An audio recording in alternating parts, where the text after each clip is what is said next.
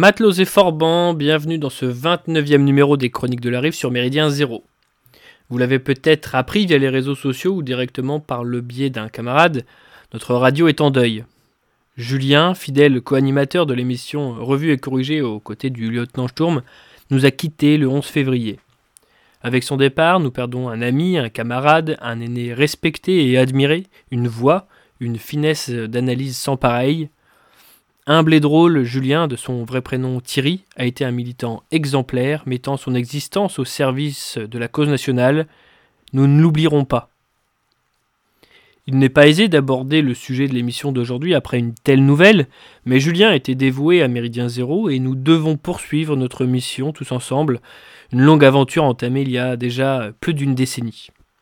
Comme vous l'aurez probablement deviné à la lecture du titre de cette chronique, je tenais à revenir sur le film Vaincre ou mourir, dont il y a beaucoup à dire.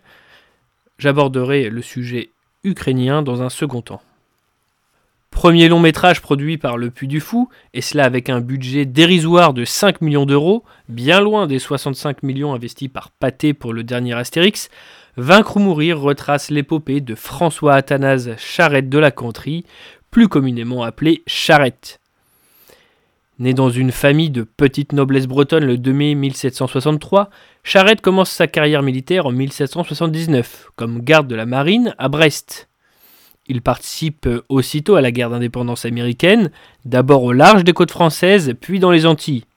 Après la paix, il prend part à quelques campagnes dans les mers du Nord, aux Antilles et en Méditerranée. Il est élevé au grade de lieutenant de vaisseau en 1787 et démissionne en 1790, à peine un an après la Révolution. Marié la même année avec Marie-Angélique Jaunet de la Doucetière, Charette hérite du château de Fonteclose près de la Garnache en Vendée. C'est là, en mars 1793, que des paysans insurgés contre la levée en masse viennent le chercher pour le mettre à leur tête. Avant d'aller plus loin, je vous renvoie dès maintenant vers la Méridienne numéro 442, publiée le 29 avril 2022 et dans laquelle nous discutions du Chouan comme figure du rebelle, et ce en réponse à la sortie des carnets de Dominique Vénère. En réponse, en complément, en discussion peut-être. Certes, un Vendéen n'est pas un Chouan, mais la proximité entre les deux entités m'autorise, je crois, ce rappel. J'en reviens au film. Les gens de droite, desquels je pense pouvoir dire que nous ne faisons pas partie, mais qui pullulent autour de nous, ont l'habitude de s'enthousiasmer pour tout ce qui est produit par l'un des leurs, y compris lorsque le travail accompli est médiocre, voire mauvais. Je pense notamment à une certaine conférence sur la chevalerie extrêmement relayée dans ce milieu, qui ne résiste pas une seconde à l'analyse d'un véritable historien, y compris euh, historien euh, euh, patriote, euh, mais une conférence qui est pourtant présentée comme une référence ultime sur la question et culmine à 1,6 million de vues sur YouTube à l'heure où je vous parle.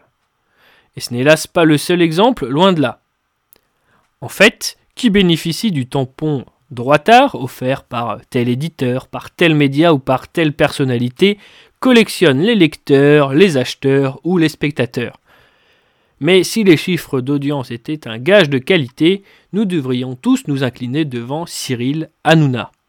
Bref, je craignais qu'il y ait derrière Vaincre ou Mourir un phénomène similaire.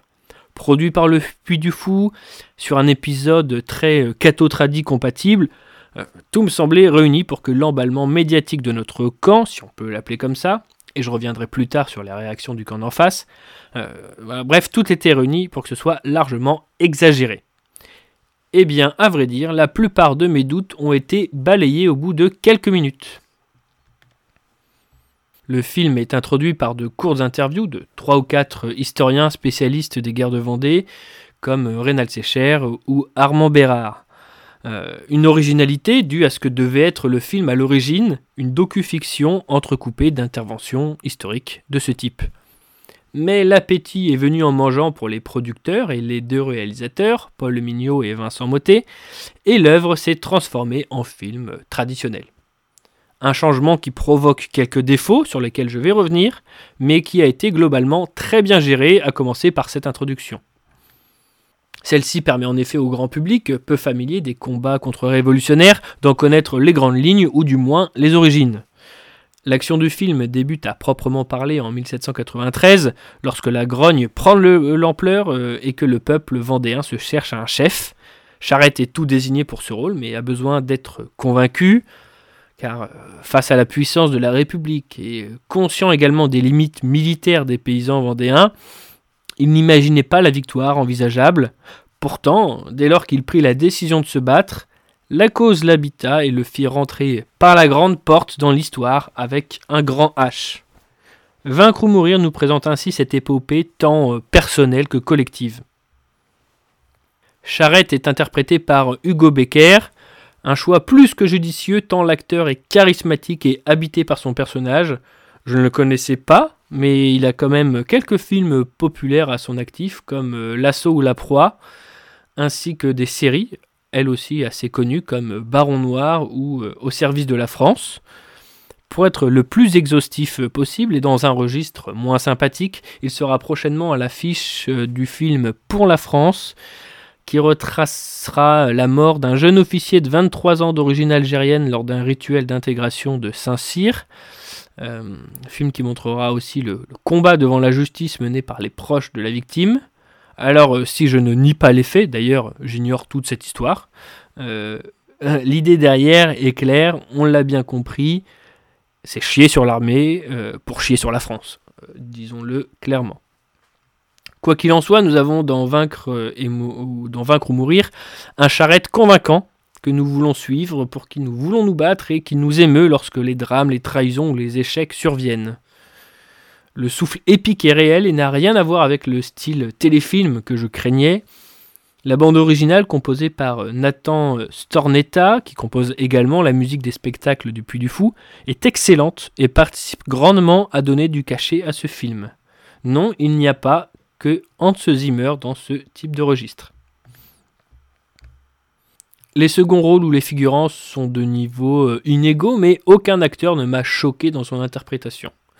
Il y a tout de même quelques défauts qu'il faut souligner pour que le Puy du Fou, s'il m'écoute, bien sûr, on imagine qu'ils sont très attentifs, n'est-ce pas?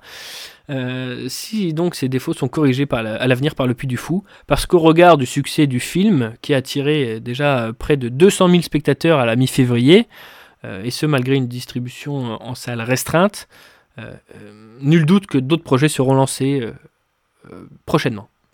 Bref, le principal défaut à mes yeux est que nous avons quasiment en permanence affaire à des plans serrés ou à des gros plans. Difficile dans ces conditions de voir et d'apprécier l'environnement local.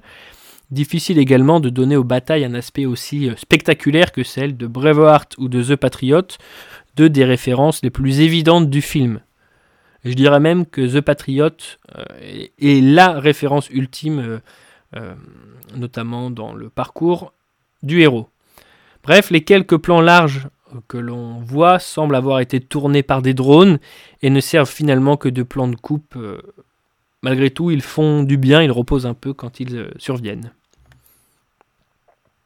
Ma théorie est que ce défaut est dû au manque de budget du film, non pas que le manque d'argent ne permette pas de réaliser de plans larges, mais il nous prive du nombre de figurants nécessaires, des costumes nécessaires pour, euh, pour rendre crédible une scène avec une foule, notamment.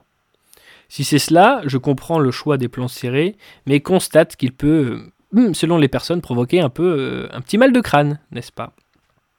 Autre défaut du film, il use et abuse du narrateur, charrette en personne, du moins dans la première moitié du film. Je suis pourtant friand de ce genre de fonctionnement et les commentaires ne sont pas du tout dénués d'intérêt, mais il se substitue à des scènes de dialogue et de transition nécessaires au développement de tout film, euh, il ne peut pas y avoir de l'action en permanence et donc il y a ce, défaut qui se fait ressentir dans la première partie du film. Là encore, j'ai une théorie. Comme le film devait être euh, un docu-fiction, une docu-fiction, je ne sais pas comment on dit, mais vous avez compris. Les fameuses scènes de dialogue absentes de la première partie du film étaient en fait euh, prévues d'être remplacées par des interventions des historiens. Et une fois le style du film modifié, il a fallu euh, raconter les événements par la bouche d'un narrateur. Euh, la seconde partie du film souffre beaucoup moins de ce problème, démontrant à mon sens que les réalisateurs avaient changé leur fusil d'épaule entre-temps. J'ai quoi qu'il en soit passé un excellent moment et il est évident que je reverrai ce film à l'avenir, évident aussi que j'irai voir les films que proposera le Puy du Fou. Je, précise cette occasion que je ne suis pas un, habitué du, parc du Puy du Fou. Je suis allé une fois il y a 20 ans. je ne suis pas hostile, mais je ne suis pas du tout un aficionado particulier. Donc je, pense que cela m'apporte un peu de distance vis-à-vis de ce parc.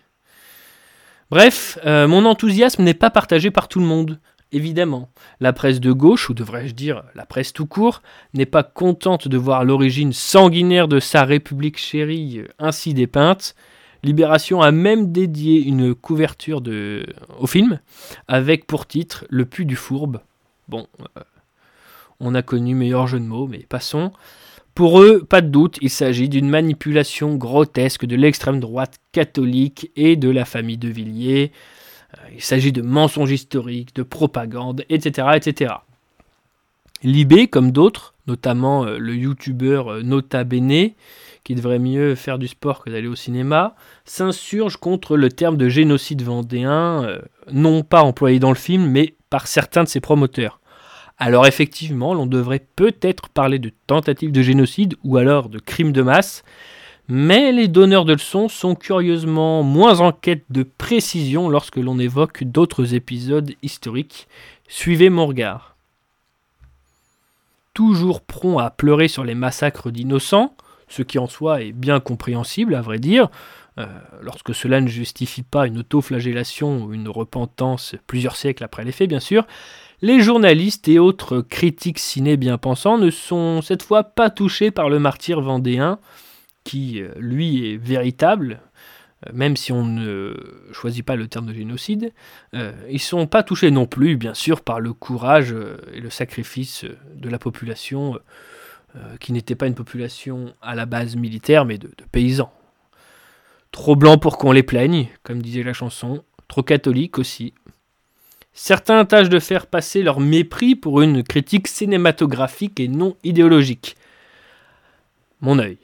La plupart des critiques sont ainsi terribles. Le média écran large, que vous connaissez peut-être, euh, est l'un des plus arrogants de tous. Il se demande comment un film, je cite, aussi nul et aussi dangereux a pu exister, et évoque aussi un puits sans fond de nullité. Bonjour la mesure, bonjour l'objectivité. Encore une fois, le film a des défauts techniques, je les ai soulignés, mais nous sommes à milieu d'une immondice, comme décrit par ses critiques. Notons par ailleurs que les critiques envers le film Astérix, qui elles sont a priori plutôt objectives parce que non idéologiques, sont catastrophiques, euh, que les 65 millions d'euros investis euh, euh, posent question, car a priori même les je l'ai pas vu hein, je l'ai pas vu a priori même les effets spéciaux sont mauvais euh, tout semble être finalement passé dans le recrutement de petites starlettes euh, pour attirer euh, les, jeunes au cinéma. Et j'ai donc entendu des, comparaisons entre Astérix et Vaincre ou mourir qui étaient nettement en faveur de ce dernier.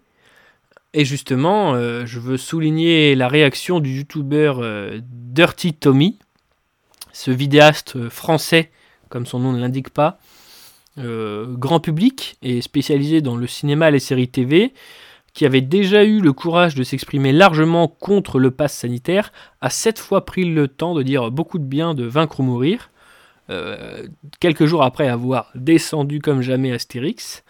Euh, une intervention très très intéressante car elle n'émane pas euh, du petit monde catho tradi, pour, vers qui j'ai rien, hein, mais qui était, disons-le, convaincu d'avance. Dirty Tommy nous propose donc quelques arguments de bon sens et inédits que je vous suggère d'aller écouter sur sa chaîne. Autant entretenir les types qui font un travail, je dirais, un peu plus approfondi que les autres. Bref, je suis comme lui, euh, et comme dit plus tôt, je suis curieux et même enthousiaste de voir les futures productions cinématographiques du Puy du Fou. S'il règle quelques détails techniques, nous pourrions vite avoir affaire à des films historiques n'ayant pas grand-chose envie à se tourner par les Américains. D'autant que vous savez comme moi que l'histoire de France ne manque pas d'épisodes héroïques, épiques et passionnants. Vaincre ou mourir s'inspirant d'un spectacle du Puy du Fou, Jetons rapidement un œil à d'autres de leurs thématiques.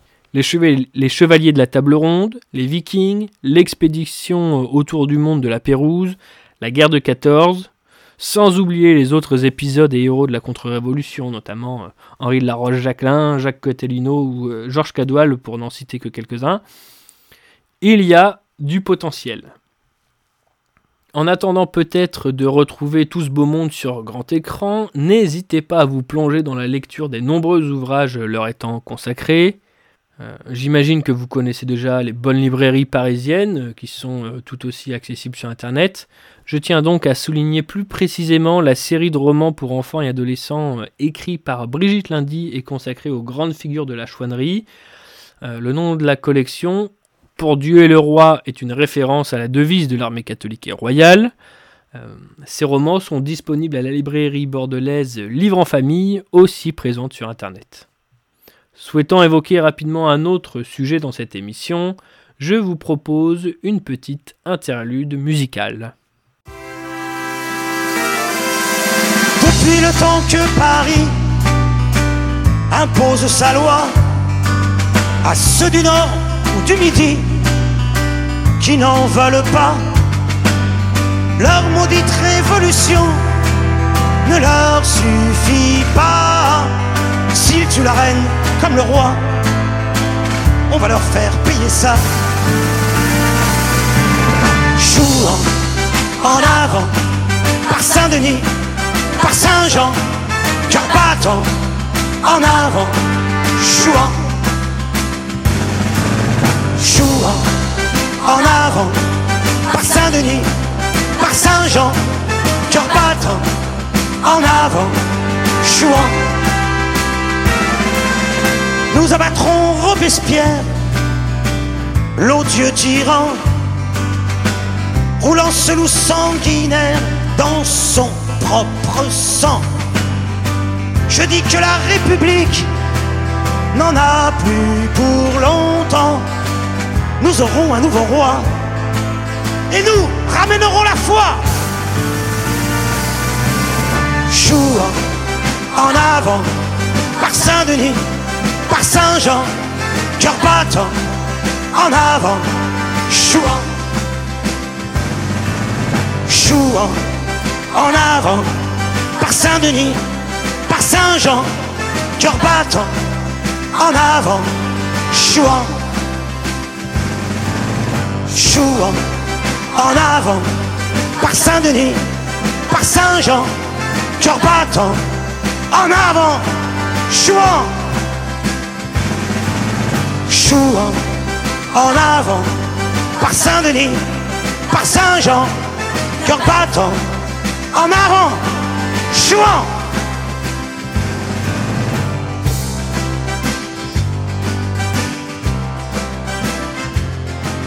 Cœur battant, en avant, jouant. Vaincre ou mourir n'est pas que le destin de lointains aïeux, c'est aussi celui du peuple et des combattants ukrainiens. En ce mois de février 2023, alors que nous vivrons très prochainement le premier anniversaire de l'invasion russe, je tenais à souligner et saluer leur ténacité, leur bravoure et plus globalement leur combat. Je sors de mon registre habituel un instant, mais j'évoquerai tout de même la dimension sportive rapidement. Avant tout, je tiens à citer Urgence humanitaire ainsi que FUSA, abréviation de French and Ukrainian Supporting Army, deux associations aidant concrètement l'Ukraine et ses combattants. Si vous choisissez de leur adresser un don, celui-ci sera bien utilisé. Naturellement, la question mérite du temps, du travail, des lectures. Je vous dirige donc vers l'ouvrage de Yaroslav Lebedinsky intitulé Ukraine, une histoire en question, publié aux éditions de l'Armatan.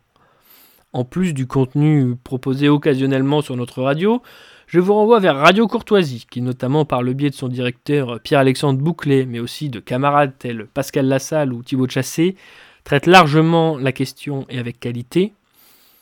Dans un autre style, j'apprécie particulièrement le travail de Philippe Fabry, avocat et historien, créateur d'une discipline, l'historionomie, auteur de divers ouvrages politiques et géopolitiques et animateur d'une chaîne YouTube passionnante. J'ai beau me méfier sérieusement de cette plateforme, certains l'utilisent avec intelligence. Philippe Fabry, lui, traite régulièrement l'actualité du conflit en Ukraine, et cela sans sombrer dans l'émotivité, dans l'émotion. Euh, si sa position pro-ukrainienne est claire, je crois quand même que chacun gagnerait à écouter ce qu'il a à dire, non pas comme on écoute un gourou, hein, mais comme on écoute un avis argumenté, réfléchi, mesuré. Hum, c'est vraiment un plus depuis un an, le début du conflit, pour comprendre ce qui se produit. J'en arrive à l'aspect sportif actuel de cette guerre. Se pose en effet en ce moment la question de la participation des athlètes russes et biélorusses aux Jeux Olympiques de Paris en 2024. Alors pour commencer, l'événement est prévu dans un an et demi et je dirais euh, bien malin celui qui peut affirmer dans quelle situation nous serons à ce moment-là. Ces Jeux auront-ils lieu euh, Nous verrons. Dans le cas où tout se déroule comme prévu, ou en tout cas sans trop d'embûches, je dois souligner que nombre d'athlètes russes ne sont pas que des sportifs, mais aussi des représentants officiels de leur pays. D'ailleurs, beaucoup ont déjà montré leur soutien à l'armée russe et par conséquent à l'invasion de l'Ukraine. Les choses sont, assez claires, assez limpides, notamment notamment beaucoup ont affiché le fameux symbole Z sur leur tenue, parfois sur des podiums. Les choses sont très claires. Gardons en tête que le sport professionnel et les compétitions comme les JO sont éminemment politiques. On l'a dit dans la précédente chronique de la Rive au sujet de la Coupe du Monde de football. De Berlin à Pékin en passant par Los Angeles, chacun tente de faire avancer ses pions via un événement euh, lorsqu'il est organisé chez lui, euh, un événement bien sûr diffusé dans le monde entier. Qui plus est, lorsque les vainqueurs rentrent au pays, ils sont bien sûr traités en héros, en modèles. À partir de là, la demande ukrainienne concernant les Russes et Biélorusses me paraît tout à fait justifiée parce que si Igor Popov rentre chez lui vainqueur du lancer de marteau, euh, voilà un homme qui pourrait, euh, un homme hypothétique, hein, j'ai inventé ce nom, vous l'avez compris, voilà un homme qui pourrait motiver la jeunesse à devenir euh, plus forte et aller se battre, etc. etc. Le, processus est très simple. Et attention, les Russes le, feraient comme n'importe quel pays en guerre le ferait. Mais là, il se trouve que la Russie est le pays attaquant, donc c'est assez logique qu'il paye quelques conséquences. Pour enfoncer le clou, euh, notons que de nombreux athlètes ukrainiens seront également privés de l'événement, à commencer par le champion du décathlon euh, Volodymyr Androchuk, tué au combat près de Bakhmut le 25 janvier. Cette position fait-elle de celui qui la défend, moi en l'occurrence, un soutien du CIO et de sa politique globale. Évidemment pas, comme je ne suis pas non plus un soutien de la FIFA, de Joe Biden, d'Ursula von der Leyen ou d'Emmanuel Macron. Entendez ceci, nous déplorons depuis des années que nos adversaires politiques n'acceptent pas de reconnaître quand des militants identitaires ou des élus patriotes ont raison. Nous nous moquons d'eux en soulignant que si nous annoncions qu'il fait froid en hiver et chaud en été, ils diraient l'inverse par pur esprit de contradiction. Nous jurons que nous n'agirions pas de la même façon si les rôles étaient inversés, et pourtant, depuis un an, beaucoup de camarades, y compris euh, beaucoup pour qui j'ai beaucoup d'affection, il n'y a pas de problème avec ça, mais euh, beaucoup de camarades ont exactement le même raisonnement que nos adversaires. Si Biden, euh, Biden dit blanc, nous devons dire noir sans réfléchir, et tant pis si nous rejoignons sans aucune mesure la position russe, mais aussi la position chinoise, nord-coréenne ou iranienne. Jusqu'à preuve du contraire, nous ne sommes qui plus est pas les décideurs, à moins qu'il y ait des gens euh, plus hauts, plus importants que prévu, euh, plus importants politiquement que prévu euh, dans nos auditeurs. Mais nous avons le droit d'avoir des positions complexes, de suivre une troisième voie.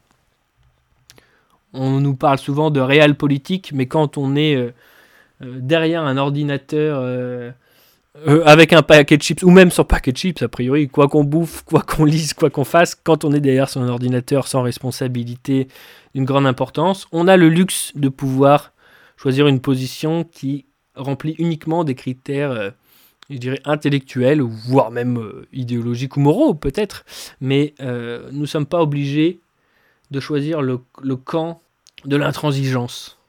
Nous pouvons, nous pouvons avoir une troisième voie, encore une fois. Bref, je ne suis pas favorable à la guerre ou à la violence, pas du tout. Je ne suis pas un bagarreur même. Euh, c'est pas le cas de tous les copains.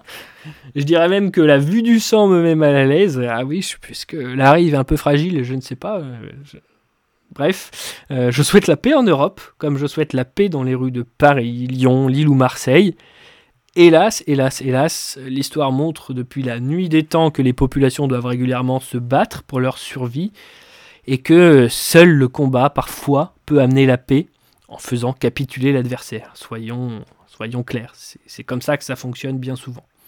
Ce fut le cas autrefois dans le bocage vendéen, pour une défaite. C'est le cas aujourd'hui dans les villes et les plaines ukrainiennes, et je souhaite à, ces, à ces gens de, l'emporter. Et c'est pas pour ça que je souhaite le mal, un mal initial à la Russie, mais entre les agresseurs et les agressés, notamment dans cette situation, mon, choix est vite fait. Je m'arrête ici pour aujourd'hui. D'autres sont bien mieux placés que moi pour aborder et développer la question ukrainienne. Je vous propose tout de même de nous quitter en musique. Euh, je vous remercie d'avoir écouté les chroniques de la rive sur Méridien Zéro. Julien, toi qui étais fan des Verts, nous ne t'oublierons pas. Et cette émission, dédiée au cinéma mais aussi au sport, se devait de te rendre un ultime hommage.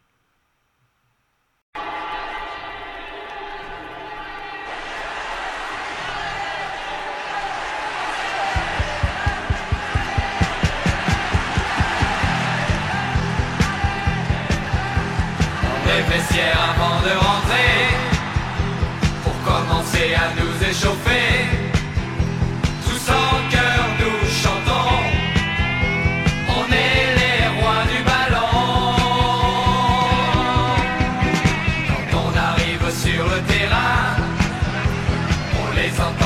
Quand on